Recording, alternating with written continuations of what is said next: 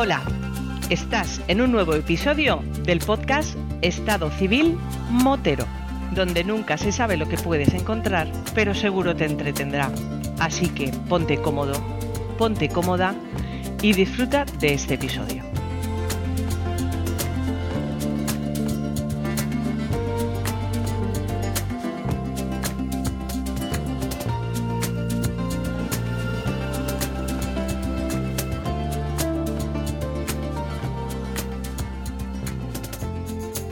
Pasa, chaval? Hombre, otra vez te has visto solo y desamparado y no te quiere nadie, confiésalo. Amor, Confiésalo, confiésalo, si no, no me llamas.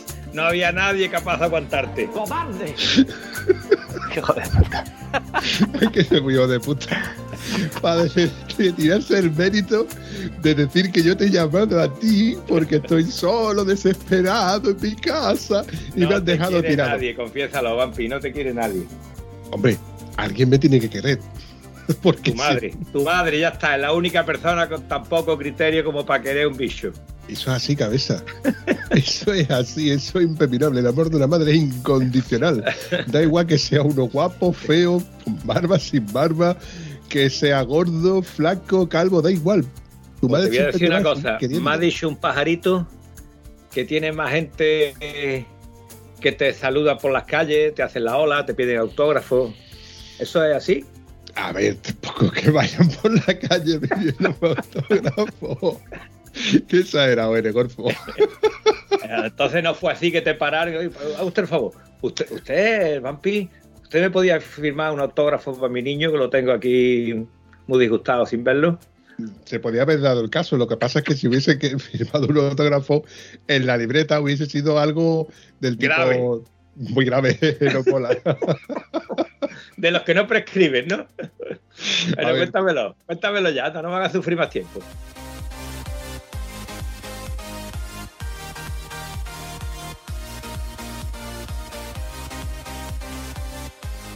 Bueno, pues esto que como no me da la vida y como llevo un- varias semanas de curro hasta arriba y bueno, luego que con mis quehaceres y demás, pues los fines de semana se me está complicando para salir en moto.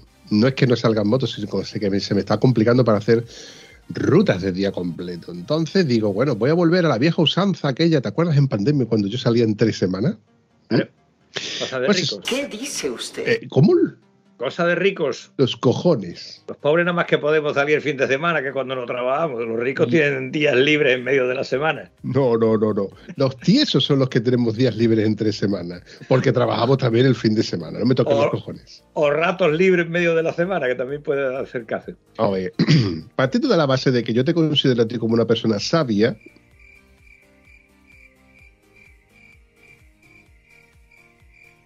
Por favor, por favor. Y, y ya está, ya está, sabia. No por, por- por nada, ya está, vamos a ver. Por viejo, por viejo, no por talento. Que tú siendo un tontónomo de esta España, de esta nuestra España, y no vamos a hablar de política, me digas a mí que yo por salir entre semanas soy un tío rico, los cojones. Oh, sí, sí, sí. Te digo que soy un tío rico. Yo, por ejemplo, me llevo todos los veranos de vacaciones entre las 2, 3 de la tarde que termino y las 6 de la tarde que empiezo. Me tomo mis tres horitas de vacaciones diarias. ¿Vale? Entonces, aquí el que no se consuela es porque no quiere. Hay que mirar las cosas con alegría y decir, sí, soy rico, claro que soy rico, porque cojo mi moto y me doy una vuelta aunque después me vuelva al curro. Y hago lo que me gusta. Eso es así. Hombre, por favor. y me divierto con ello. No tengo que esperar a que los planetas se alineen y venga Pepito, Juanito y Manolito a dar un paseo. Y yo me voy cuando quiero y se acabó. Por eso se creó un grupo que se llamó A Tomar por Culo Peluzo, porque si Eh. esperamos a que se reúnan ese grupito para salir en moto, la llamamos clara. Sí, sí, no, no, pues ya, ya hay un acuerdo que en el próximo eclipse de luna van a salir. Oye, que me ha dicho Gonzalo que sí, que en el eclipse se sale. Y si Gonzalo lo ha dicho, eso va a misa. Mira, mm, pensé en llamarlo cuando tú me llamaste y me dijiste, oye, vampiro, eh, no hay huevo de grabar. Y te dije, sujétame el cubata. y Eh, tú eh. me dijiste, venga, pues de 10 minutos estoy delante del ordenador. Y en 10 minutos estaba yo delante del mío. Pensé en llamar a Gonzalo, lo que pasa es que estamos en horas despertinas para él. él. él sí que es un tontónomo de los que trabajan como tontónomo, no- en horario comercial y laboral. Y encima tiene los santos huevos de irse loco al gimnasio de Antonio Quitar a hacer pesas. O le. Más eh, horario comercial y laboral, más las horas extras de un tontónomo, que esas no aparecen en ningún lado. ¿Cierto? ¿Vale? Porque hoy a las 7 de la mañana estaba el tío dándole por culo al neumático de un camión. Vamos, ojalá hubiera estado eh, dando por culo, que es lo que le hubiera gustado. ¿Esta tía de dónde la habéis sacado? Trabajando como un currante, que es lo que Ta- hay. Tal y como tú las mencionas dando por culo, se me ha puesto una imagen así. Yo siempre estoy Borra, fallando borra, pensar, borra, no borra eso, borra eso inmediatamente.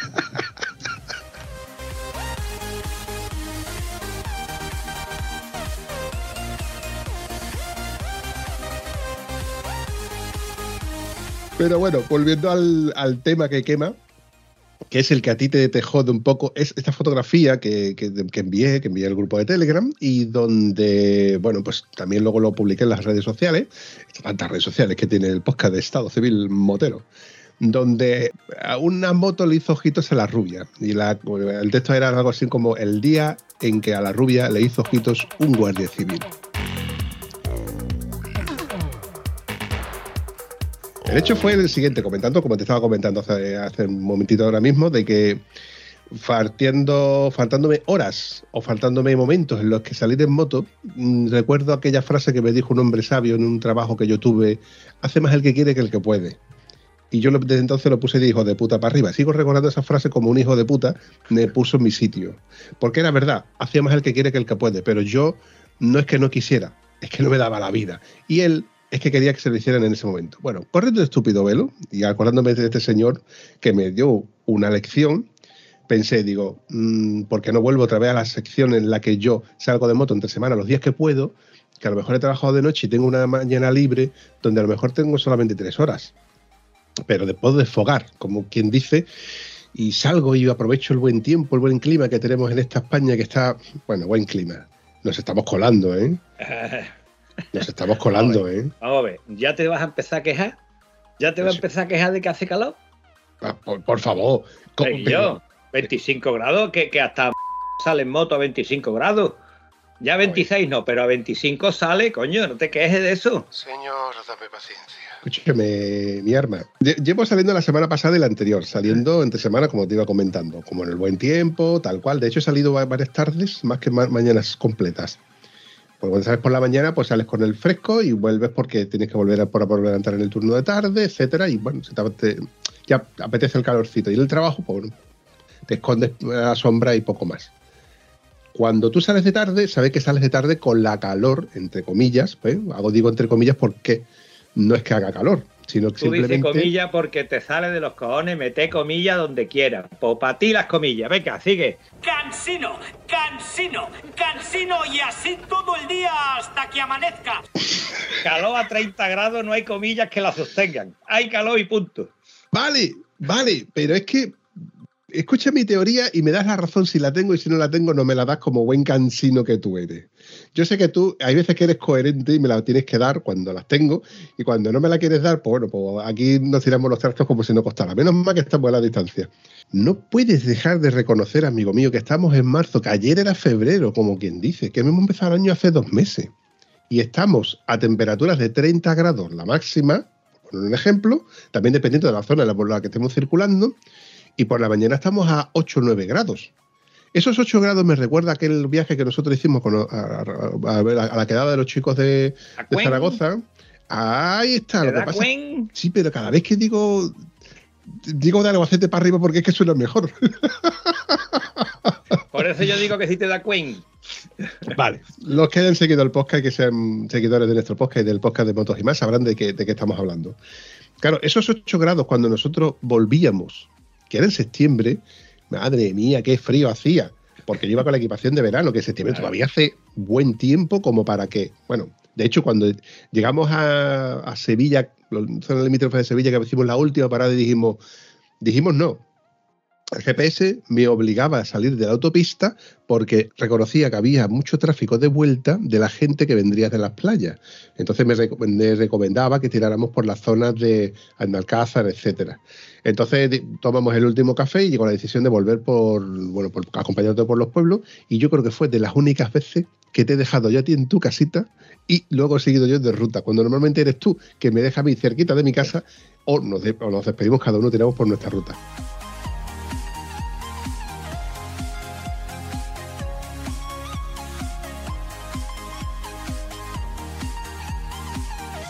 Esta es de las pocas rutas en las que yo te he recogido a ti, he matado las cañas y te he dejado en el monte, con la soberana etiqueta y de- No es- para no mí y gloria de ¿eh? decir que he tirado más kilómetros que tú. Es la única vez en tu vida que ha hecho más kilómetros que yo.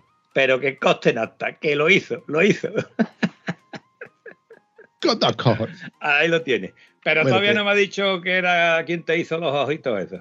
Es que nos vamos por los cerros de Úbeda. No, no, clásico. te ha ido tú solo porque yo estaba esperando que pareciera el que te hace a ti los ojitos porque dudo que fuera una chica que te hiciera ojitos. Podría haber sido una chica perfectamente, porque estamos hablando de que fue un guardia civil el que me, ido- me dio el alto a la altura de Gerena Guillena, que no sé por qué de esas, de esas cosas que tiene este GPS tan asombroso, al cual tengo una relación de amor-odio, que no voy a deshacer de él nunca, porque por otro lado me entretiene mucho, me da la satisfacción, entre comillas, de decir, si quieres seguirme, sígueme, y si no quieres seguirme, a lo que te dé la mismísima gana, porque tú eres el que realmente maneja la moto. Pero esto que le digo, una ruta circular de ida y vuelta de cuatro horas, y le pongo una serie de complicaciones.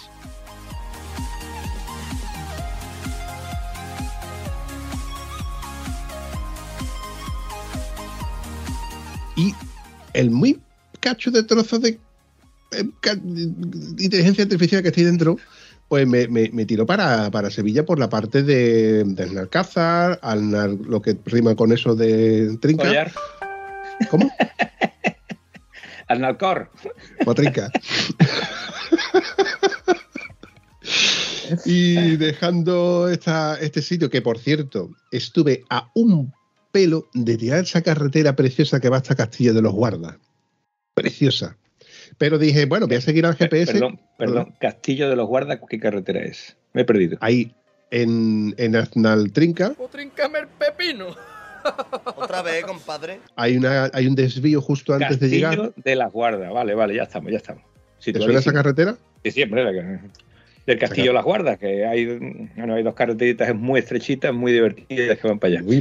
Si va en lugar de la que va al Castillo las Guardas, la que te va hasta. Podrica al carajo. Tiri, tiri, tiri, escucha el grillo ese como suena. No me acuerdo cómo se llama el Tienes pueblo. tiempo, tienes tiempo. Yo edito, yo, yo edito, hijo, yo edito. Vale, pues tú editas. La que va. África. Venga, va a coger. Señoras y caballeros, este es el momento en el que Antonio Guitar va a coger su móvil para averiguar ¿Qué carretera era? Porque no me acuerdo de entre tantas No, no, no, carreteras. para eh, la carretera sí sé cuál es, la tengo en, la, en el cerebro. Lo que no tengo es El- en, el nombre puntita, de dicha carretera. en la puntita de la lengua, ¿no? Ahí está. Qué, qué- qué bien funciona Google Maps para estas cosas, ¿verdad? Algunas veces. Unos minutos más tarde.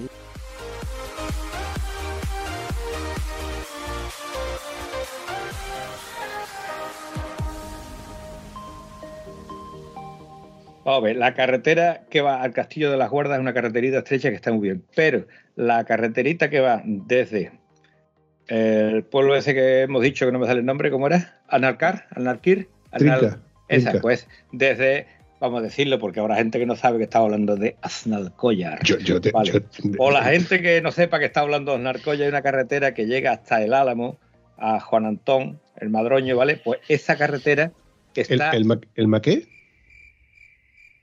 Ay, qué harto me tiene. El Álamo. ¿Vale? La carretera que va de, de a- Alnalcollar a El Álamo. Y esa carretera está recién asfaltada. Te lo digo para tu ignorancia. Bien, Para que bien. lo metas en los archivos de que está mm, perfectamente para circular por ella, porque esa carretera estaba como el resto de las carreteras de nuestra maravillosa Huelva, destrozada. Solo que estaba más destrozada, es decir, agujeros en los que había que conducir de pie en la moto, ¿vale? Vale, eh, ya nos hemos ido suficiente y todavía no me has dicho cómo se llamaba el guapo que te hizo ojitos. Pero, sí, sí, aquí no, venimos, no, hemos, no hemos venido a hablar de mi libro, hemos venido a comentar una fotografía, pero que evidentemente como buen, como, buen criterio que tenemos y como buenas bases de este podcast es que vamos desvariando, pero queda igual, no importa. Si el hecho es que la conversación en la cual yo te estoy contando, que salía en moto, pues salgo entre semana, porque los fines de semana no me da la vida y los fines de semana se me están complicando, aprovechando el buen tiempo y disponibilidad, porque estoy trabajando bastante más eh, los fines de semana que, entre semana. Salgo en moto entre semana, me doy la vuelta y hay un punto en el entre Gerena y Guillena, eso sí que te lo puedo decir con exactitud. Precisamente recordé de que el fin de semana anterior, justamente hace un año, fue un evento en Guillena donde Reche 13, Manuel Reche 13 intentó recaudar dinero para, bueno, para, la formación de, y la preparación de este chico para las carreras que está, que está, bueno, con lo que se está enfrentando, ¿no? De aquel episodio tan chulo que, que estuvimos grabando también. Por eso te digo que se me quedó claro lo de Guillena y Gerena, entre Gerena y Guillena. Pues voy, no lanzado tampoco, pero disfrutando de las carreteras, de las curvas, unas carreteras que yo ya me las conocía de sobra, de la época en la que yo iba y venía mucho a Sevilla sin pisar autopista. Este aquí que en un momento vi de lejos, al, un pequeño cambio de rasante, para verlo con facilidad y con soltura, una moto de la Guardia Civil delante de un todoterreno que llevaba atrás un remolque cargado a, bueno, yo creo que excedía de dimensiones de, de esto que, de, que está, que cuando siembran luego luego recogen para, para los caballos, ¿cómo se llama? Forraje, ¿no era? Forraje, ¿no era? Bueno, pues, pues eso. Pues A la cárcel va a venir tú a robar. yo lo tenía que intentar. bueno, pues eso. Y el, el compañero que estaba justamente detrás del vehículo mm, se puso en medio de la carretera con bastante visibilidad, que es como te estoy comentando, y metió el alto. Uh, en el- te das el alto y automáticamente, no es que tú hagas una frena de emergencia, pero tú frenas, enciendes el intermitente, frenas, te, tiras al lado derecho y te ha dado tiempo de decir, Padre nuestro que estás en los cielos. No, di la verdad. No fuese el caso en el que el, el policía te dice documentación, me voy a cagar la madre que te parió. Y entonces tú le dices, hombre, a gente así no se le habla a las personas. Es que tú no te cagas mis muertos cuando me has visto, vamos. es para compensar. Podría darse el Algo caso. así, pero- algo así fue, ¿no? Mira, mi temor era que yo estaba escuchando eh, música de fondo junto con el GPS en el, en el manos libres del, del casco. Cuando tú vas circulando entre el viento y el ruido del sonido de la moto, pues tú llevas un sonido alto, pero cuando tú reduces esa velocidad, evidentemente ya tienes el sonido alto todavía. Eso es una de esas cosas que yo siempre he pensado. ¿Por qué no actualizarán los GPS y que puedan controlar la velocidad y que cuando se suba la velocidad suba el volumen de, la- de las in- indicaciones y notificaciones y cuando reduzcas la velocidad o te pares lo bajes hasta el punto de no necesitar subirlo. Ya luego tú manualmente lo subes un poco más, un poco menos. Yo estoy seguro que esto alguien más lo habrá pensado, pero actualmente pues no, no lo veo yo en los GPS actuales. Volviendo al tema, pues resulta que me para y dice, buenas tardes, buenas tardes, eh, ¿esta moto es suya? ¿El vehículo es suyo? Eh, digo, sí, el vehículo, suyo, el vehículo es mío. Dice, ¿me puede enseñar el carnet de conducir? Digo, ahora mismo. Ya paro la moto, me quito el chaleco airbag, me bajo de la moto y automáticamente digo, Padre nuestro que estás en los cielos, ¿sabes? El- Esta señal de la cruz, digo, las gafas, los condones, la cartera, ¿dónde coño tengo la, dónde coño tengo el carnet de conducir? Que lo tengo en un tarjetero que estaba en uno de los bolsillos.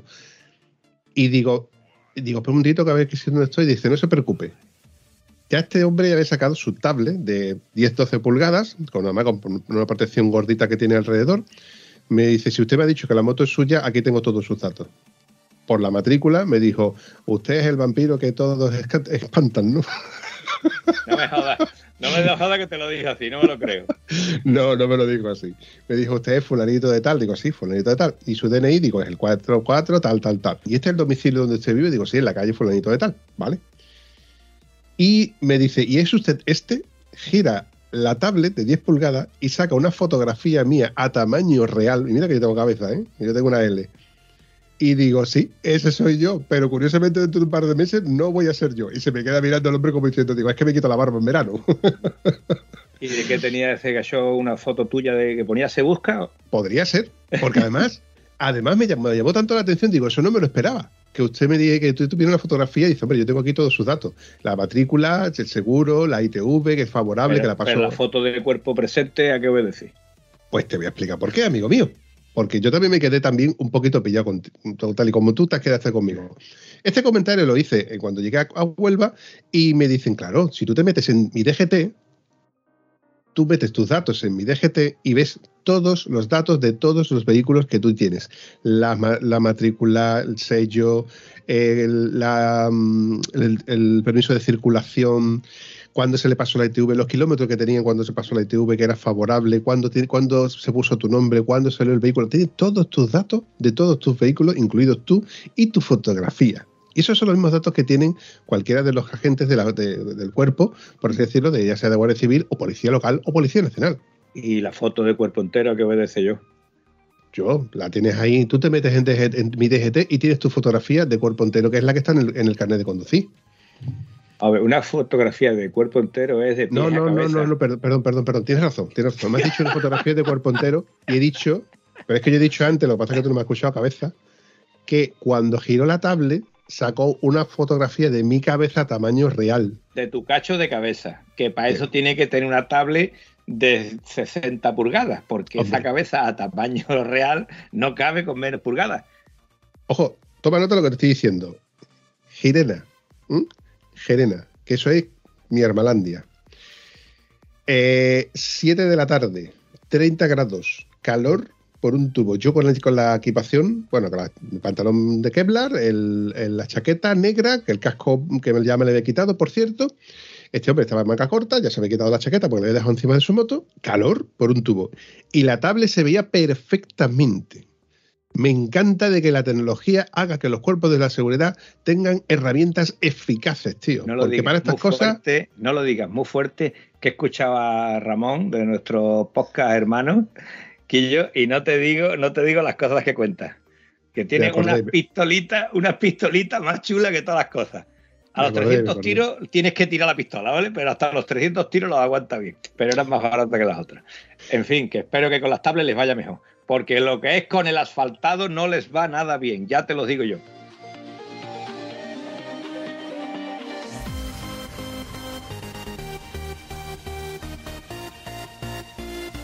Volvemos a la, conversación en la que no le voy a estar tirando de tampoco de la lengua, pero claro, este hombre eh, delante mía pues tenía una flamante RT 1250 BMW, maravillosa, preciosa, pero preciosa, tío, qué bien le sienta el amarillo a esa moto. El amarillo, el negro y el, o sea, el blanco, etcétera, ¿no? Qué bien le sienta. Y le comento, digo, ¿qué tal le van los nuevos vehículos? Porque yo tenía entendido de que habían cambiado a, la F- a las FJ 1300. Dice, sí, pero hemos vuelto a, la- a las BMW. Dice, yo precisamente no he probado las FJ. La están retirando y, y- y nos han dado esta unidad. Yo he pasado de la 1200 a la 1250 esta. Digo, y pues, digo, pues la verdad es que me llama la curiosidad, porque yo tenía entendido de que eh, la Guardia Civil eh, cogió toda la dotación de FJ y además justamente al año siguiente, por, temas de contaminación, eliminaron del catálogo Yamaha las FJ junto con las Super Teneré.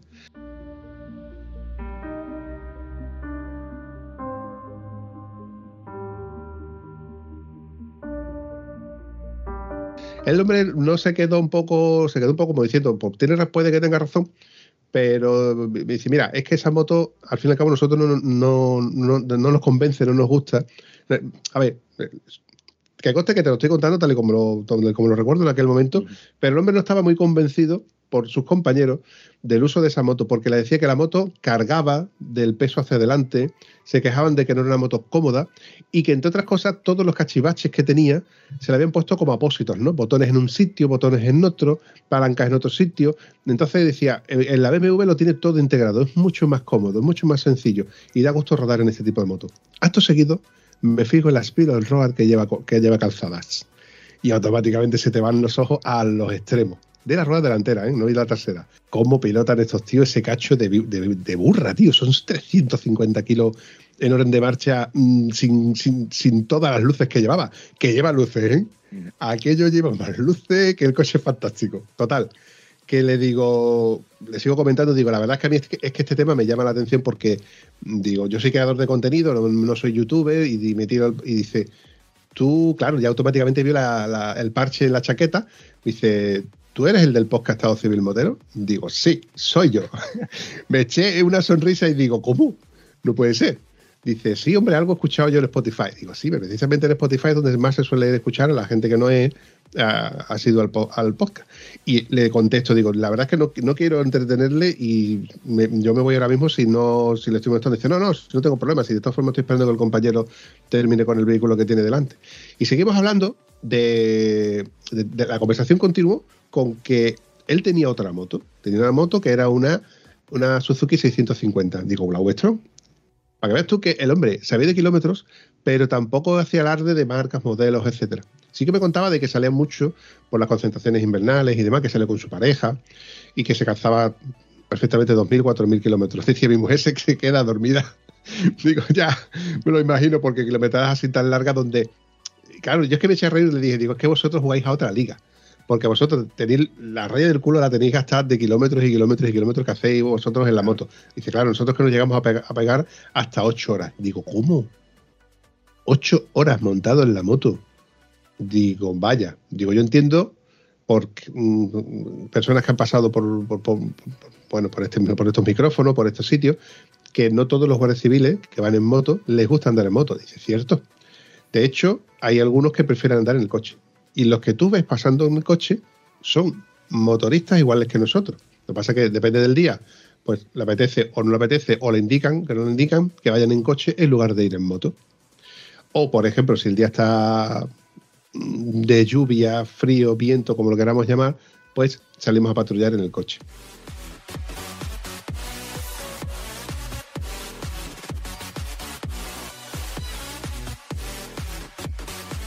¿No le preguntaste a tu amigo, "O- y a ti que te gustan tanto las motos, qué opina usted del maravilloso estado de malversación de nuestro... Perdón, he dicho malversación. Sí, sí, malversación, porque el dinero se pierde, a ver, la carretera no se arregla y el dinero se pierde.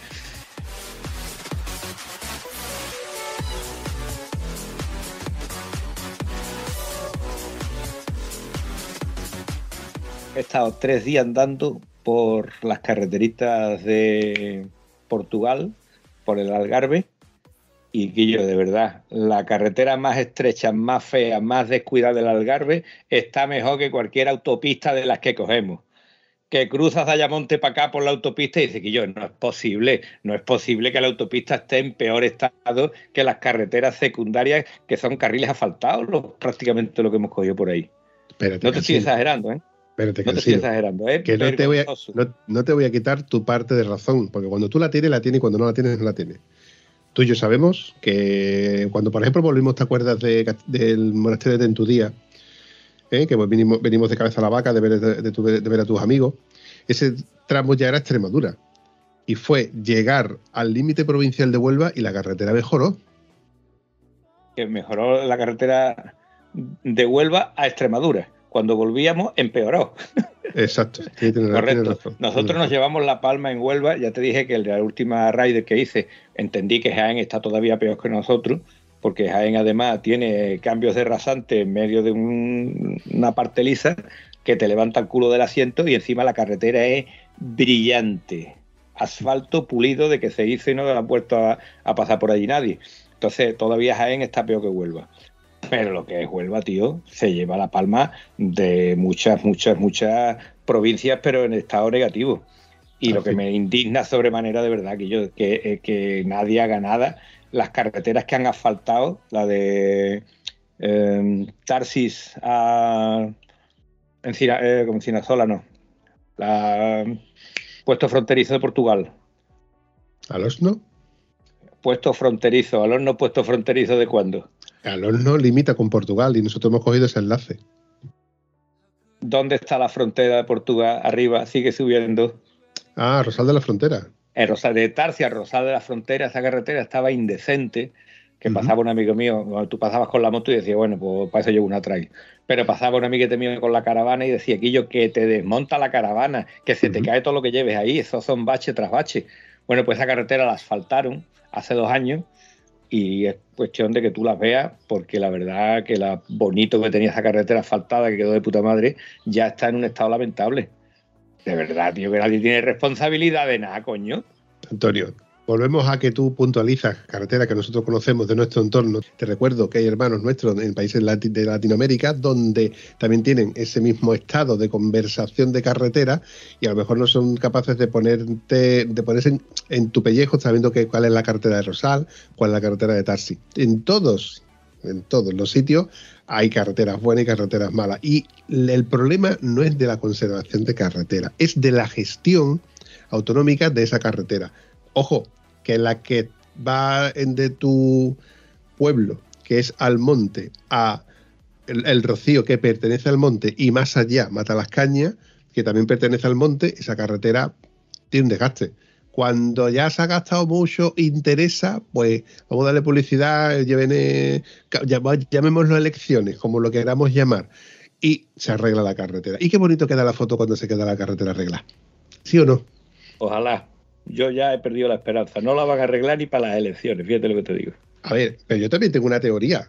La teoría nuestra que nosotros que tenemos motos trail, motos ratoneras, entre comillas, no son motos de gran cilindrada que pesan mucho, que cuesta trabajo meterlas por carreteras de segunda y tercera, que a ti te gusta de meterlas en primera, cabezón, pues mm, ese tipo de carreteras son precisamente las que menos tráfico tienen. Y tienen un tráfico de ir en segunda, en tercera, a 30, 20, donde van coches de un pueblo a una pedanía, de una pedanía a la siguiente pedanía, y a lo mejor van con mulos, y con carretas eh, por la noche. Ese tipo de tráfico no le va a compensar a ninguna institución poner, invertir un dineral que va a faltar ese tramo por, por kilómetro, por metro, como lo queramos llamar, cuando dicen el que quiera coger, que coja, que dé la vuelta, que coja por la otra carretera que es más rápida. Y al final la gente coge por la carretera que es más rápida. Entonces, a la que le invierten es la... Mira, ten en cuenta que todo típico, todo tráfico rodado, tráfico rodado, me refiero a los camiones, que circulen es lo que interesa. A, todo- a cualquier institución le interesa que le lleguen y que salgan de sus sitios. lo- y también, ya me estoy, me estoy metiendo en política y no me gusta.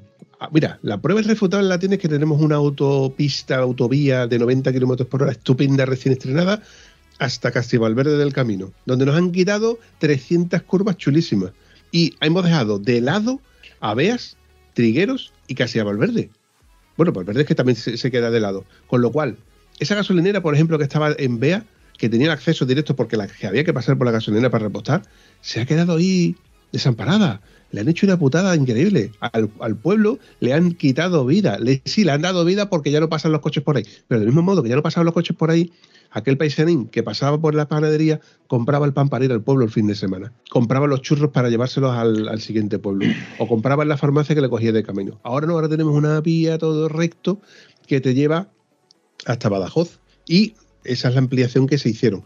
¿Qué pasa? Que ahora todo es mucho más rápido. Ahora tú vuelves de la sierra y o bien te pillas por la antigua, que dices tú me aburro con la curva y tal. Además, ha notado un huevo que no hay tráfico apenas por la carretera antigua. Sin embargo, pillas la nueva y te vas a 90 kilómetros por hora con todo el traficazo que eso tiene. Correctamente, pero no me estás diciendo nada en absoluto. Que han hecho algunas reformas de carreteras que han quitado curvas y le hicieron hace no sé cuántos años y que ha quedado bien, bien para el tráfico de verdad, para el tráfico de la moto que tú sales a divertirte, pues te han hecho una faena, vale.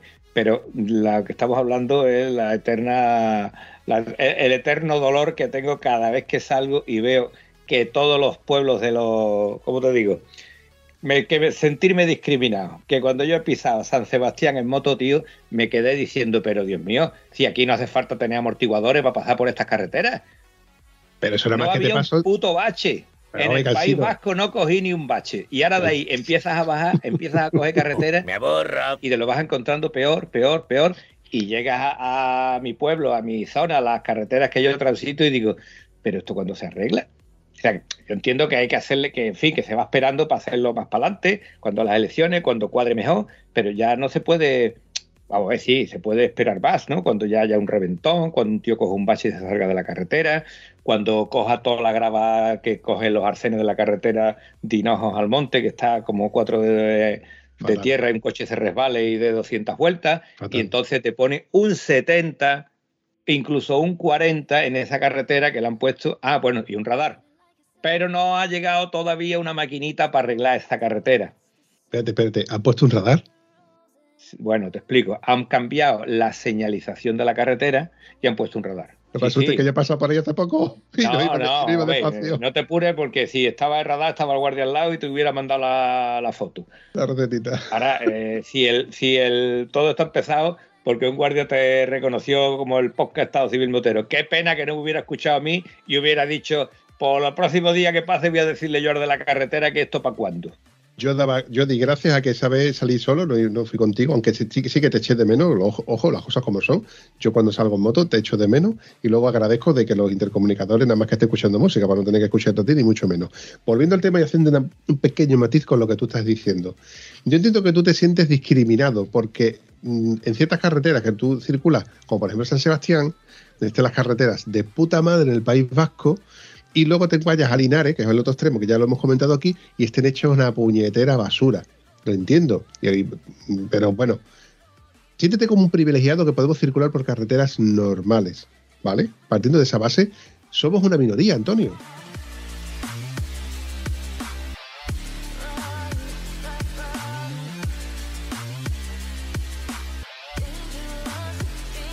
Somos una minoría, que somos los que circulamos por carreteras secundarias, terciarias, de, la época rumana. Perdón, perdón porque no me he expresado con suficiente claridad. Que no es que la carretera terciaria de carrilitos malos esté destrozada y de vergüenza, que sí, que lo da, pero es que la de tercera está que da vergüenza, la de segunda está que da pena y la de primera está indecente. Te estoy hablando de todas las vías, que es que no se escapa una, que es que hasta las que han repasado recientemente tú las ves y yo, tío, esto, ¿cuánto- ¿qué tiempo de garantía le dan a una carretera? ¿Dos meses?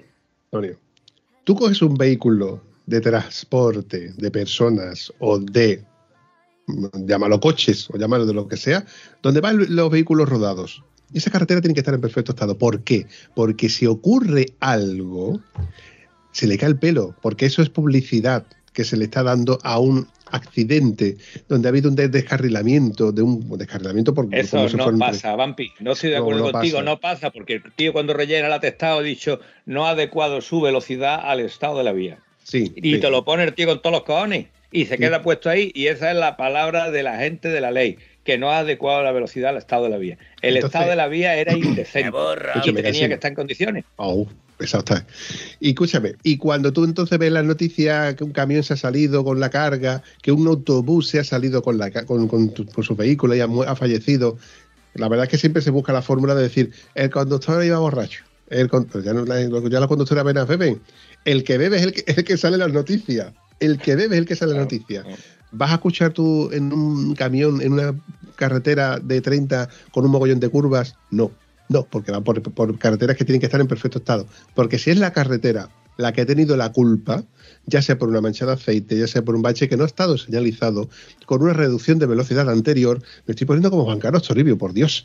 No, es que lo estás diciendo bien. Ya están señalizadas todas las carreteras. Tú entras en la carretera y te encuentras un- un- una señal que te dice firme y regular en 28 kilómetros. 28 días andando con la No, no, moto. firme y regular 10 kilómetros. Firme y regular, pero yo creo que hay que ponerle a cada cifra dos ceros. Firme y regular en 2.800 kilómetros. Firme y regular en 3.800 kilómetros, porque esa es la realidad real. No hay un firme que esté bien hecho. No está, tío. Señor, dame paciencia. Coño, no Bueno. te dé paciencia, paséate conmigo y me dice qué carretera buena te encuentras. Tenemos pendiente salir otra vez en moto, pero es Por que. cierto, la, la Semana Santa está aquí ya. Yo en Semana Santa voy a dar una huerta portuguesa. Ahí te lo Eso tú, eso tú que eres un tontónomo y que te puedes permitir el lujo de decir yo eh, tantos días de la Semana Santa me la piro. Pero yo en Semana Santa curro. Bueno, pues cuando quieras salir me lo dice y yo cojo por donde tú quieras y vas anotando las carreteras buenas. A ver si tienes cojones, poner una- un puntito de tinta en la libreta. A ver cuál es la buena para ti. ¿Sabes lo que te digo? Tenlo. Que te echaba de menos, ya no te echo tanto de menos. Tenemos que hablar de otra cosa porque esto no tiene cura. No sirve nada más para desahogarte. Mira, es muy sencillo. Volvemos otra vez a esta conversación en la cual le, comento a este hombre que, mira, sí, pues yo pertenezco al podcast de Estado Civil Motero. Dice, ¿algún episodio he escuchado? Digo, ¿has escuchado los de Juan Carlos Toribio? Le comí un poco la cara y dice, no, pues no lo he, no lo he escuchado. Digo, hombre, pues por, lo- por el podcast ha pasado bastantes invitados que, bueno, pues hay mucho contenido, tal. Poco más que la cosa quedó, quedó ahí. Recuerdo que le pregunté por por el tema de las concentraciones, precisamente, digo, yo ese, ese tipo de concentraciones no me pillan ni de coña cerca y por infraestructura no, no, no, no voy. ¿Vale? Este hombre me comentaba ciertas concentraciones invernales y yo le comenté que por el, el tema de, por ejemplo, de, de la leyenda que se separó de lo que era pingüino, que pingüino es otra cosa, que este año encima se le ha dado muy mala publicidad a la, la concentración de pingüinos por lo, lo- no sé, ¿te acuerdas lo que pasó de que unos chicos tiraron aceite o gasolina en una hoguera Sí, para una explosión el fuego, una explosión? y que ese tipo de concentraciones, pues la gente, no lo digo yo, lo digo por la gente que lo comenta, que ese tipo de concentraciones, pues más de burraqueo, entre comillas, de acelerones, de ruido, y, y- y la leyenda es esa concentración donde van los moteros a contar su historia y su vivencia alrededor de un fuego y una copa. Nunca se puede quitar el alcohol de, sitios de eventos donde uno está bien. Y, evidentemente donde la moto ya la tienes aparcada. Precisamente aparcada para pasar un fin de semana allí de puta madre, porque todo el que me lo cuenta me lo cuenta como que se lo pasa muy bien. Anécdotas, vivencias, eh, sitios, están, eh, en fin, me llama la atención y puede que, bueno, en un futuro vaya. Total, que ahí queda la conversación y, mi- y el compañero me dice, veo que el compañero le da paso al, al vehículo que tenía parado, me da que lo habían multado. Tengo la sensación, la impresión de habían multado, ni, me va ni me viene, pero es la sensación que me dio. Y le comenta a este, este chico, a este compañero, todo esto, imagínate este hombre con el casco puesto, ¿eh? con, el, con el intercomunicador que va por cable a una petaca que tenía aquí en el cinturón. Te das fijas en el cinturón y en el cinturón lleva pues la pistola, una porra, una linterna. Yo decía, este hombre lleva un rato conmigo, yo el casco lo tengo quitado por lo menos, pero estamos a 30 grados, yo estaba sudando como un pollo, que de hecho cuando yo lo- luego empecé la marcha digo, qué fresquito está en el interior de la saqueta, como le entra airecito por los guantes. Qué bueno. Pero el- yo lo que pensé, tío, de verdad, y me acordé de Ramón por lo que él comentaba, ¿no? La verdad es que la dotación de ellos ha mejorado. Ya tienen ropa re- reflectante, como no, no lo que es la que tenían antes, tienen mejores botas, el pantalón. Pero estos tíos están hechos de otra pasta. Y yo no sé lo que cobrarán, pero creo que cobran poco, porque te, te pones a pensar las ocho horas que se pegan en moto, que no se las pegarán todas, todas en moto, porque tendrán que hacer sus paradas, etcétera, etcétera. Pero durante esas ocho horas, ellos tienen que estar concentrados. Una cosa es que tú y yo, Antonio, o yo y tú, en este caso, La madre que te parió. He dicho tú y yo primero. Sí, sí, es que está equivocado. Ha dicho tú y yo porque está equivocado y no tenías Sí. que para cagarla. La madre que te parió. Anda, Bueno, bueno, De que me lo explique, de que, de que. Toño, tu prima. Pues como te iba diciendo. Una cosa es que tú y yo salgamos de ruta y hago para no tomar un café, paramos a tomar un café, unas fotos, sacamos la hamaca, saco la grabadora y luego volvemos después de cuatro horas de pasárnoslo genial. O volvemos al día siguiente de otra ruta. Pero estos tíos, de lunes a viernes, o en sus turnos de seis días o de cuatro días, los que sean, están constantemente en peligro. Que a ellos sí se les cruza, se le habrá cruzado miles de veces un bicho o alguno que, que no se haya percatado de que es la Guardia Civil. Ojo que yo estoy seguro que cualquier viandante ve un Guardia Civil de lejos y además se pone firme. Y lo del Padre Nuestro que está en los cielos, yo hubiera dicho, esa Ave María buenísima sin pecado concedido. Pecado, pecado.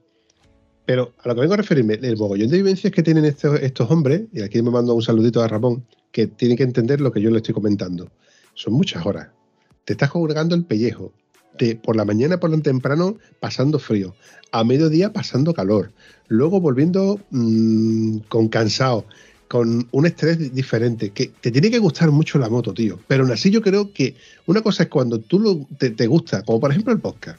Una cosa es cuando yo lo hago, que me pongo horas delante del ordenador porque me encanta. Y otra cosa es que me digan, te voy a dar tanto porque me, todos los lunes me sacas un podcast. Dejaría de ser divertido, dejaría de ser mi hobby, porque sería mi trabajo. Y ya no, no, no sería, no lo disfrutaría como lo disfruto, lo disfruto en ese, en ese momento. A ti, Antonio, si te dicen, venga, te pago porque me hagas una ruta de tal sitio a tal sitio y luego todos los días a tal hora me tienes que dar la crónica. Los primeros días la cuentas, pero los siguientes días dejas de disfrutarlo porque tienes que contar tu crónica y contar tu vivencia y además con cierto mm, con cierta norma, ¿no? Oye, no, no, pero es que tú tienes que darme un léxico, ¿sabes lo que es Tú- léxico, no? Tú has tenido un pedazo de tío aquí contándote eso y te lo decía fácil, fácil. ¿Cómo se llamaba el señor? Don Gustavo Cuervo. ¿Cómo es el nombre? Gustavo Cuervo. Tríncame el nabo. Ahí te lo llevas. Vale, una vez que ya has caído, que me ha costado trabajo meterte la cacho de cabrón.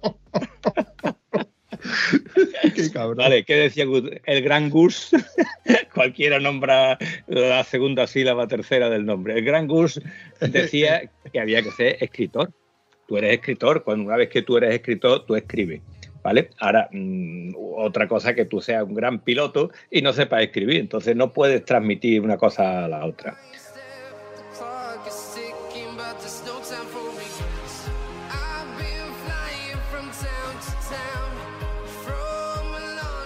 Está claro no está claro. Los, los maravillosos eh, Sinigua, Soy Tribu, el Silvestre y esta gente, ¿qué es lo que hacen? Pues se llevan dos horas en moto y diez de edición. Claro, es que tú ves la edición, tú no ves la de horas que se ha llevado el tío para que eso salga a la, a la palestra, ¿no? Es complicadito. Entonces, la vida es como es. Tu trabajo es tu trabajo, tu vida es tu vida y tú haz lo que puedas. Yo por lo pronto voy a salir el sábado, ¿vale? Voy a intentarlo. Una pregunta facilita. Tu mujer trabaja el fin de semana, ¿verdad? Te has dado cuenta tú también, ¿no? Te has dado cuenta. ¿Y ves lo que te digo? Es que no a todo... Semana Santa también trabaja mi mujer.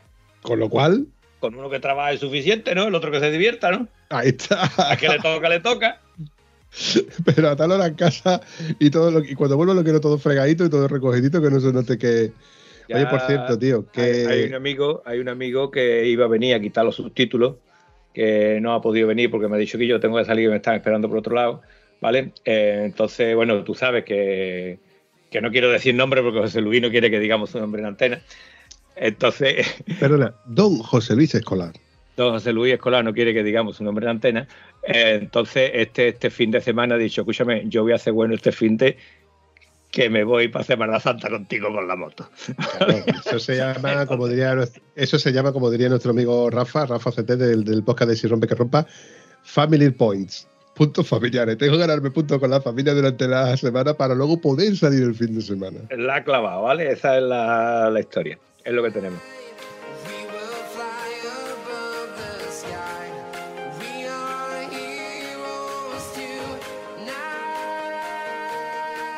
Bueno, pero volvemos a lo mismo lo que estábamos hablando antes. Cada uno tenemos nuestras posibilidades, nuestra, nuestros requerimientos, nuestros quehaceres, nuestras obligaciones. Hay que cumplir en el trabajo, en la vida familiar, en el entorno, ser buen vecino. Mm, ¿Hay que hacer qué? Tríncame el pepino. Otra vez, compadre. Otra vez, hijo, otra vez. Hago la hostia. A la cárcel va a venir a robar después de lo de Gustavo. Tequilla. Te echaba de menos, Antonio, pero mira, ya no te echo tanto de menos. Oye, vamos- a correr un estúpido velo y vamos a dejar ya las Hay que ver que yo, qué podcast más serio nos está quedando. Oscar guapo, guapo, el que te perdiste con nuestro, nuestro Raúl Mazuela. Esa parte en la que, bueno, José tenías que haber visto la cara, cómo se le abrieron los ojos cuando dijo, sí, Antonio, la parte esa es la que nos comimos los churros. Y ¡hola! claro, yo recuerdo de la churrería que estaba debajo del, del hotel donde nos quedamos en Linares, pero, por cierto, hay evento.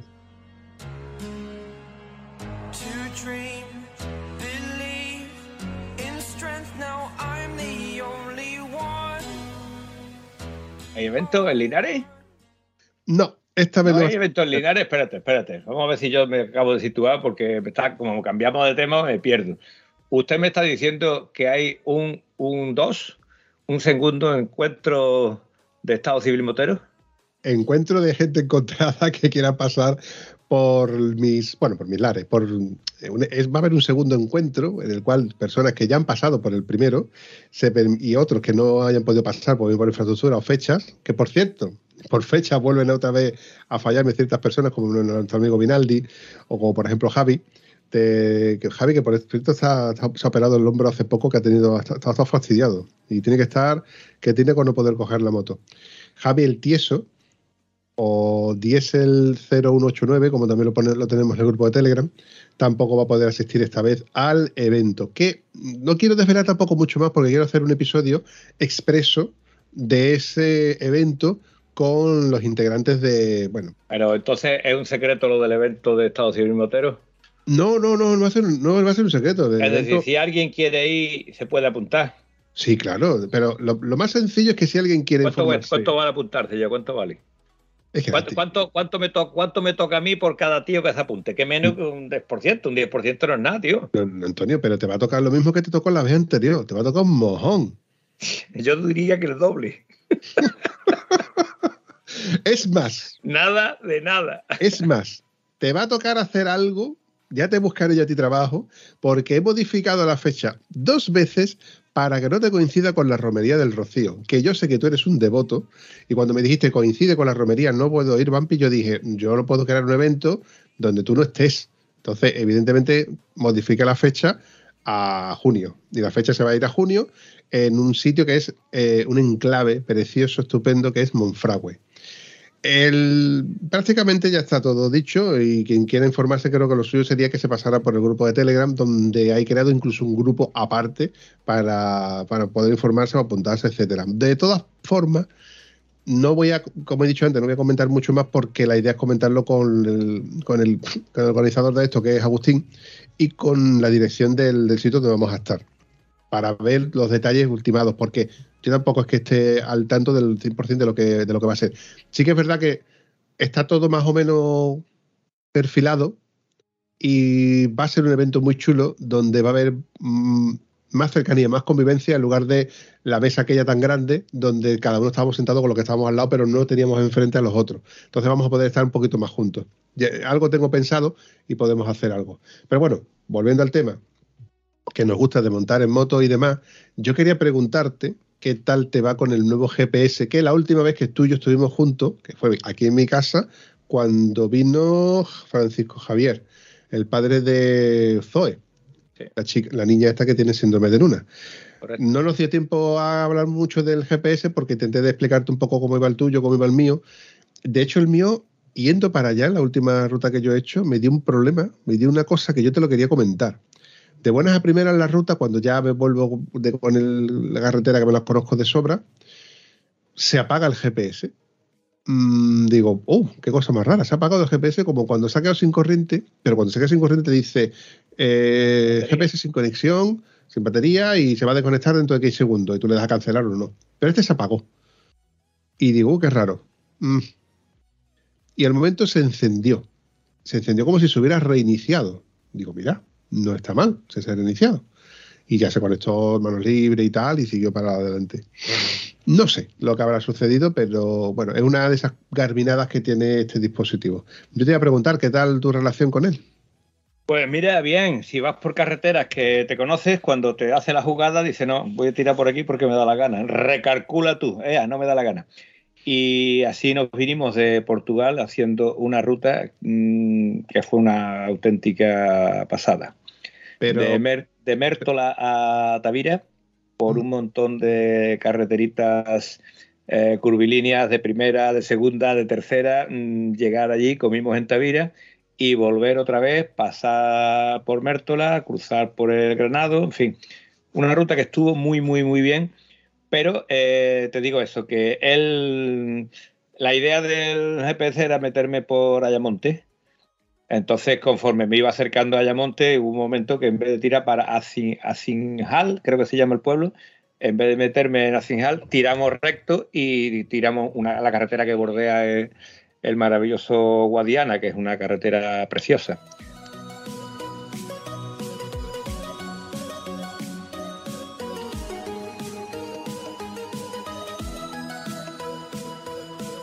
Es que tú tienes que entender el GPS, no, no solamente el de Garmin, el de cualquiera, que una cosa es lo que tú quieres hacerle y otra cosa es lo que él, él, entiende que tú quieres. ¿Por qué? Porque cuando tú le pones todas las complicaciones, tiene tres complicaciones y tres niveles de complicaciones, o sea, que tiene nueve niveles de cosas que tú puedes variar de cómo quieres una ruta. Entonces, cuando tú le dices todo, quiero todas las complicaciones, los mayores números de, de, de curvas, de cuestas, de carreteras estrechas. Él entiende que tú tienes tiempo. Es más, mira, te explico. Esta última que yo le dije, venga, tengo cuatro horas, calcúlame tú la ruta, que yo te sigo con, con una venda puesta en los ojos. ¿Qué te crees que me dice? Me dice, tira por la ribera, tira por San Juan, me mete en San Juan del puerto y digo, me va a tirar por Lucena. Como me ha hecho otras veces, que en lugar de tirar por San Juan Niebla al monte para ir a tu casa, me tira por Lucena. ¿Vale? Que también sería otra fórmula. Pues no. Antes de, de- de- de salir de San Juan del Puerto, me tira a mano izquierda y me mete por una carretera que está adyacente a la autovía, o sea, una vía de Vía- servicio. vía de servicio. Exactamente, con un- me me sube por un puente, me baja por otro puente, de esto de meter primera porque coincidió con una cuesta arriba, eh, hasta que luego me saca por esa carretera que me lleva hasta Lucena del Puerto. Para que, no- para que no vengamos a entender. Eso yo queriendo no lo hago. Yo Claro. no me meto ahí porque no necesito meterme ahí. Pero como, o sea, si le quitamos un parámetro más a las complicaciones, seguramente no me hace eso, porque es que no me lo había hecho nunca. También es verdad que el GPS muy difícilmente te lleva dos veces a un mismo, por un mismo, por una misma ruta a un punto de a lo mejor 100 kilómetros. Porque yo lo tengo visto y comprobado. Yo cuando iba a Sevilla me llevaba por un sitio y luego me volvía por otro. Y dependiendo de si era un lunes o era un sábado, me llevaba por ese mismo punto de ida o de vuelta. Eh, La no si única, explico. la única queja gorda es cuando tú te dice el tío, te voy a llevar por la ruta más divertida y más corta. Y te chupa todos los semáforos de Sevilla de principio a fin. ¡Ole! Te cuento. Menos menos mal que eran las 8 de la mañana, ¿ves? Que si te llegas a eso a, la- a las 2 de la tarde te cagan todo. Te cuento, porque anécdota que viene al, al- al- al- al hilo de lo que te estoy contando. Otra de esas veces que yo, que yo vuelvo y me vuelve por Analcázar y me, tira por Hinojo y me mete dentro de Hinojos. Y digo, ¿por qué me metes dentro del pueblo si Hinojos no tengo que cruzarlo? Solamente tengo que bordearlo por la travesía y tirar directamente hasta el monte. Pues me metió por dentro del pueblo. Y dije, ¿por qué?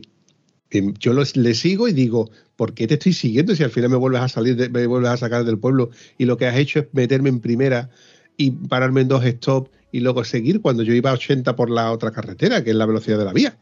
Mm, Pero bueno, eso, esas cosas raras, admiradas, que también le llamamos, que tiene este GPS. Tienes dos opciones. O le echas cuenta, o si, si le echas cuenta ciega para que no te pierdas, como me pasó, por ejemplo, la última vez que yo fui a. La última, no, la, la vez anterior, que fui a por los décimos de lotería, que por fuerza yo le metía todas las complicaciones y no- no sabía nada más que decirme que tirara por la autopista.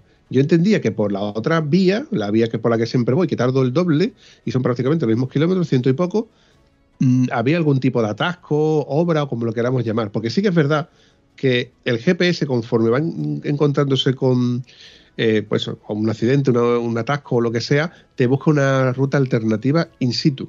O sea, que tú, por ejemplo, organizas una ruta, como yo organicé la última vez a Asturias, y te dice, venga, Asturias son 19 horas, pero durante el transcurso, si se encuentra con un tráfico muy denso en algún sitio o algo, como tiene los datos del GPS, que son los que le indican, oye, hay un sitio, un punto que rodea, y te- además te dice, va con- por la carretera más, más rápida, por la vía más rápida, el tráfico es fluido por la carretera por la que tú vas.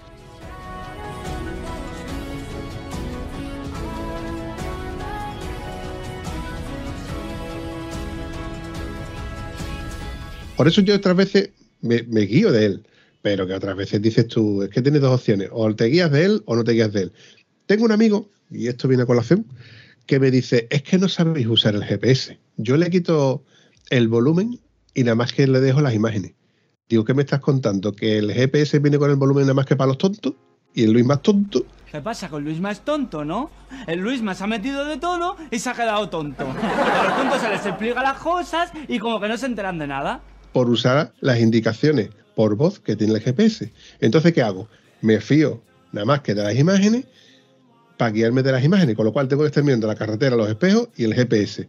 Tequilla, si precisamente lo mejor que tiene el GPS es escuchar lo que te está diciendo, que no tienes que mi- mirar la pantalla. Sabes tú que yo nunca lo, lo escucho.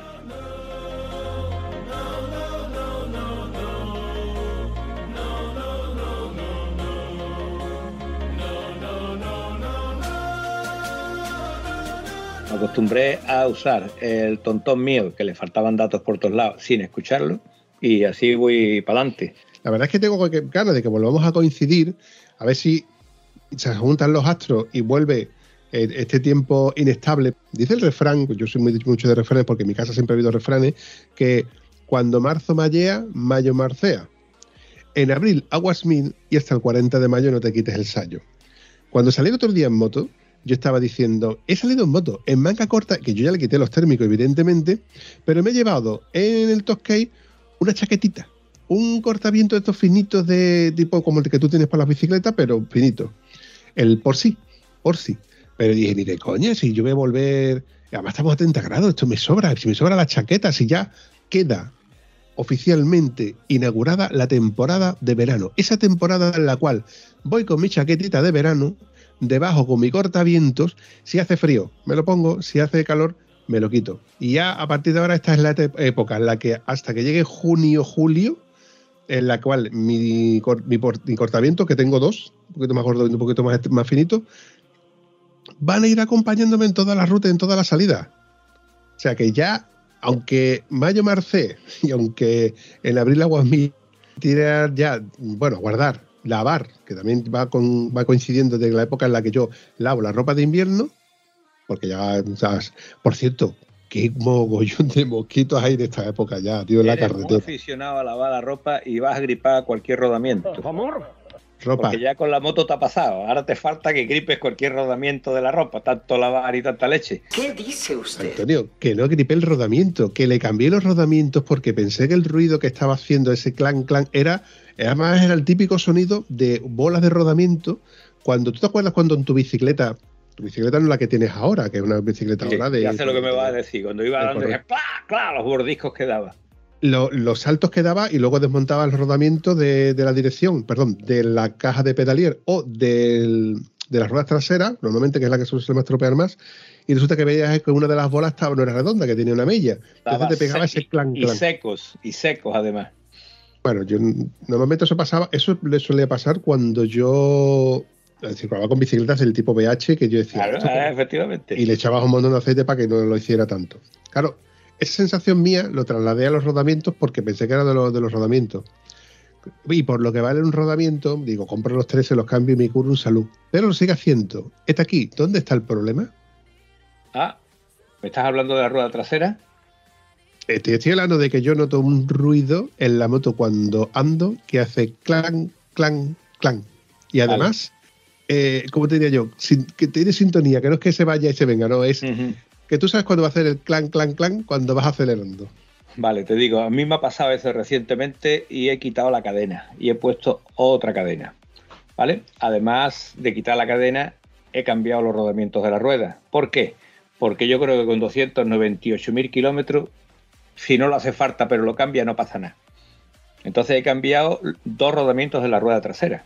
Yo dudo mucho, Antonio, que tu rodamiento, no digo que no lo sea, ¿eh? pero dudo mucho, dudo mucho que con la higiene de- que tiene tu moto tengan tantos kilómetros esos rodamientos. Que no digo que no los tenga, pero que me parece anecdótico que esos rodamientos duren tanto, porque esos rodamientos deberías tú de guardarlos y, no sé, enmarcarlos como los Ah. rodamientos que tienen 200.000 kilómetros. Ha llegado tarde, los cambió Rafa y fue a hacer puñetas los rodamientos.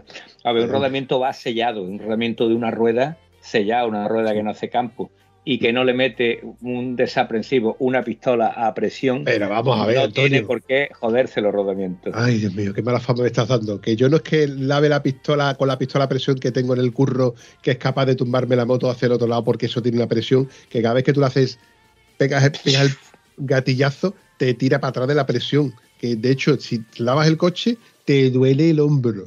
¿eh? Te duele el hombro. Yo lavo la moto con la lanza cepillo que hay en la gasolinera, que tú le echas un euro y a los 30 segundos te has quedado Vale, sin te, voy a explicar porque eh, un amiguete mío que era igual de limpio que tú, después de Oh. terminar la ruta, cogía la gasolinera y cogía la manguera y lavaba la bicicleta. Y un día tuvo la brillante idea de limpiar el amortiguador Oh. y lo limpió. Le sacó el retén al amortiguador con el chorro de agua de la gasolinera. Así que si tú crees que la gasolinera, cuando tú metes el chorro de agua a presión, no entra por todos lados, mm, manda bastante presión y entra por todos lados. Y yo achaco a que tú hayas cambiado dos veces de rodamiento de ruedas. Dos veces, Pero- ¿no? sí, pero te, voy- te- te vuelvo a decir. El primero no recuerdo exactamente, lo, lo- lo tengo que tener apuntado. ¿Cuándo se A lo ver, cambié? Una El vez, segundo- porque el rodamiento fue una tanda mala que suele pasar, hasta con los maravillosos eh, Nike Adventure pasa eso, que hay gente que le salen malos, pero cuando un rodamiento te sale malo, pues te sale malo, lo cambia y punto, pero es que ya te ha pasado dos veces en 100.000 kilómetros. Otra Y vez. a mí ya le he quitado la primera vez los rodamientos en 298. Antonio, que tú la tienes más grande, ya está. No es que, No, es que yo no lavo la moto con la manguera presión, la lavo con la manguera de- del chalet de mi padre, con la manguerita, le echo agua y una brocha con jabón. Y la brocha que tú le das con jabón es difícil que penetre ese jabón para secar un rodamiento como penetra una pistola a presión. Te doy la razón, te doy la razón. Pero yo, por ejemplo, no tengo manguera del el chalet de mi padre. Entonces voy a la gasolinera y le doy con la lanza cepillo, que no Vale, pistola a presión. Mira, te viene al chalet de mi padre y me corta el césped. Eh, ahí te lo dejo. Con mucho te puedo invitar un café cabeza. No hay huevo, venga, ¿dónde está el café? Que está una hora estupenda.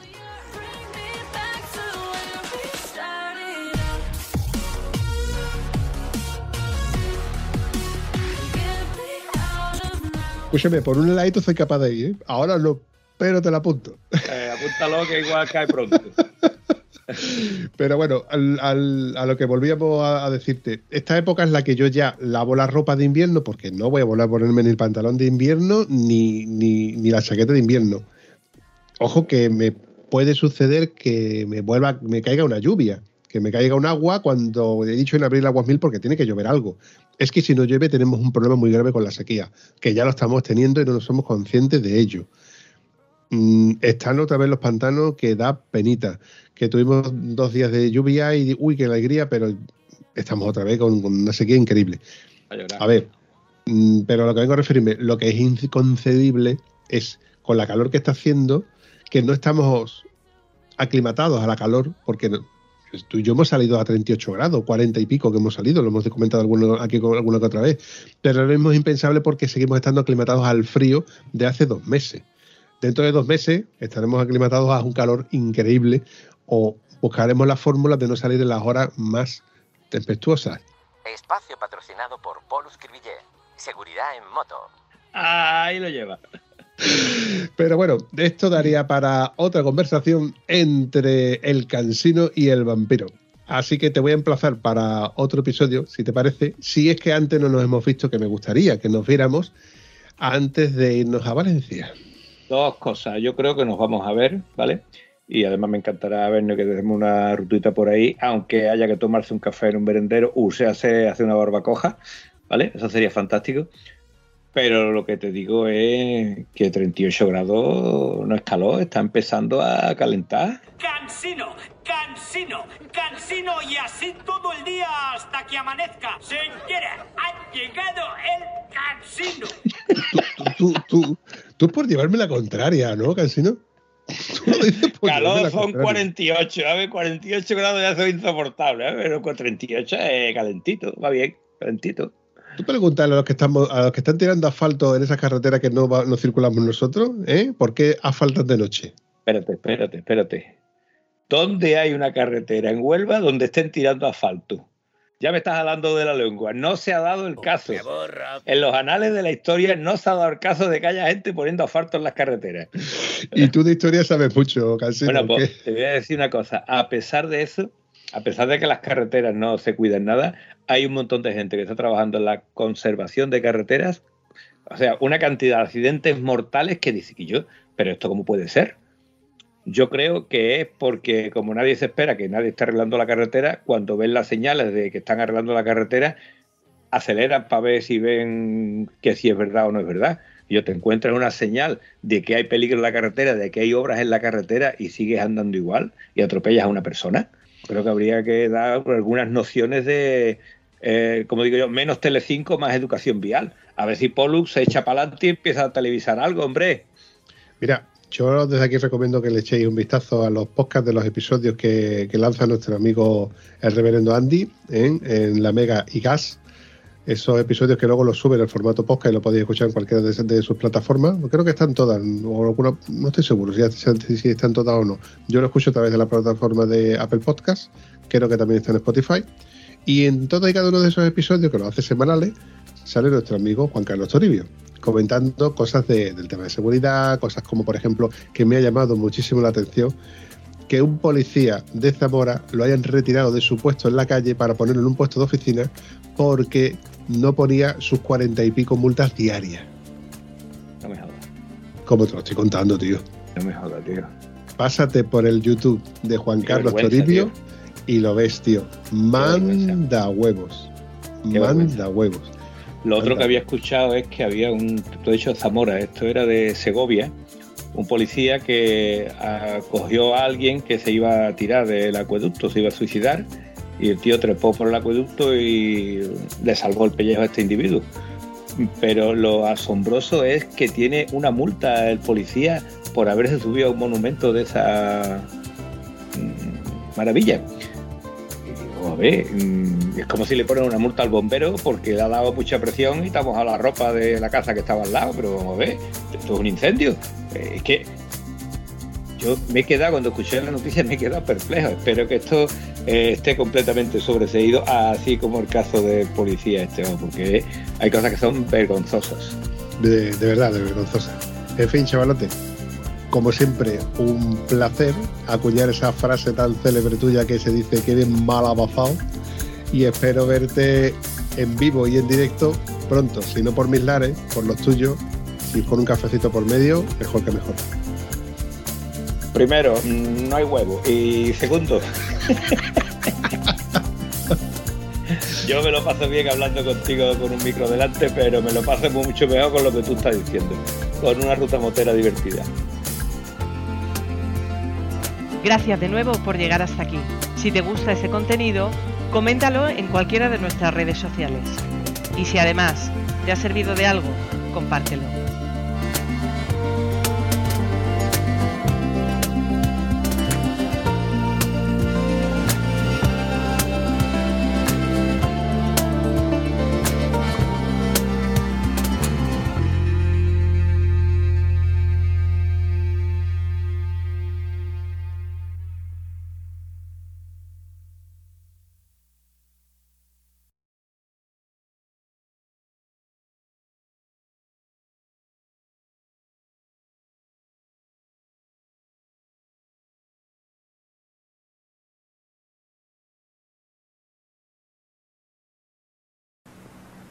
No se vayan todavía, una y más.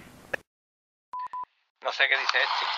Me parece que aquí hay mucha maricona suelta. Este se habrá hecho de dinero ya y ya no habla con los amigos, ni dice buenos días, ni buenas tardes, ni se levanta, ni hostia, ni nada. Este estará, el tío tendrá el casco bombero o lo tendrá dos cocidos. Cuidado, cuidado, el bicharraco este que tiene que ir a verlo, que tiene que ir a verlo, no vaya a ser que, que se haya ido del país o algo. Algo peluzo. Te cagan todo. Aburro. Que yo sé que eres bultísimo. Ya. Que estoy ahora mismo en la Sierra de Sevilla. Tranquilo. Tú pones tronco- en el que esa, y a partir de ahí eh, haz un una visual. Joder, me he ido a Portugal. Joder, macho. Pues te has ido nada más que 70, 80 kilómetros de Me línea he recta. ido, me he ido, me he ido del todo. Vamos. Joder. Joder, no joderemos. Estuve a punto de pasarme por tu casa. Porque además, como la, la ruta me cogía, me obligó a pasar por el monte y aproveché para repostar en la Repsol del monte. Y ya tiré hinojos, tú sabes, hinojos hasta. mm, ¿Y las narcasas? no, el- no, casa lo hice a la vuelta. Lo que pasa es que quería connotar la canal casa y en el collar para que entiendan.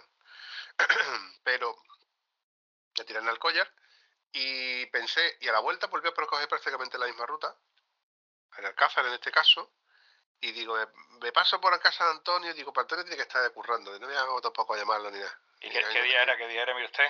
Pues esto hace. Te decía, el lunes creo que fue. Chaval. Ya, señor. Fíjate que me falta enchufar. ¿Qué te falta? ¿Qué hace con la cara que tiene? Ponte guaponda. Te veo, ¿Cómo que me ponga guapo? ¿Viste que tú? te veo fatal. Mira que normalmente es difícil verte. Ese chaval.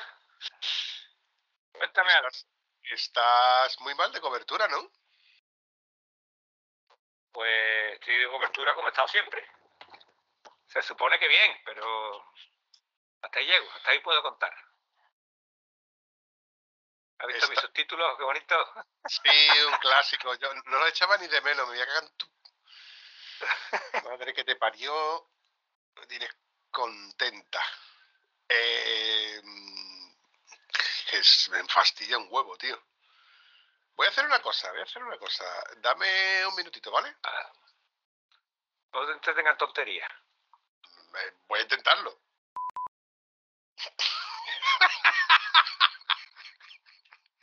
¿Has hecho algo? No me puedo aguantar. Yo, yo tampoco. No me puedo aguantar, no me puedo aguantar. Ay. Insoportable. ya, ahora, ahora vengo. Le voy a decir a José Lu, a ver si Se nutre. veamos. La parte en la que te he dicho, espérate un momento, tú, tú, tú lo has entendido, ¿verdad? Yo me estaba esperando, pero estaba mirando las mismas cosas que tú estarías mirando por otro lado, solo que yo no he encontrado nada. Y tú te has puesto a reírte y digo, igual ha dado con algo. Igual ha dado con algo. Y te he colgado. Sea, que yo te estaba esperando, pero tú Ya. eres el que te has puesto a liar la parda. Te oigo, te oigo. ¿Cuál es lo mismo tú el tuyo? Perfecto. Por Dios. Maravilla. Y esto es un, micrófono de, de calidad, no la porquería que tú tienes por ahí. Ya, ya. Veo que ya lo- el, el tema enchufa puertos USB no tiene secretos para ti, Antonio. Y ahí, ahí, ahí, te dado cuenta tú también, ¿eh? Ya solo te falta que te lleves bien con el puto Garmin. O- eh, bueno, me empezaba a llevar bien, ¿vale? Porque esta rutita, esto lo vamos a dejar para, un momento después. Venga. Cinco, cuatro. Que claro, eh, estamos hablando de lo que decía el, se- el señor Cuervo, tiene menos rima.